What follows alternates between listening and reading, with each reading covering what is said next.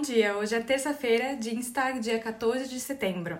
Nessa segunda, o candidato da CDU, Armin Laschet, apresentou seu programa de governo para os 100 primeiros dias como chanceler, caso ele seja eleito. Lembrando que ele está em segundo lugar nas pesquisas de opinião.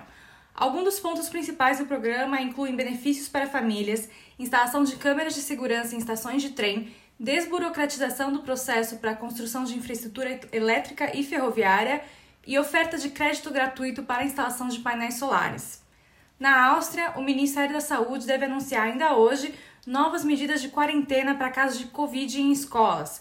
A proposta é que apenas colegas de carteira sejam classificados como K1, aquele primeiro contato que precisariam então se isolar em casa.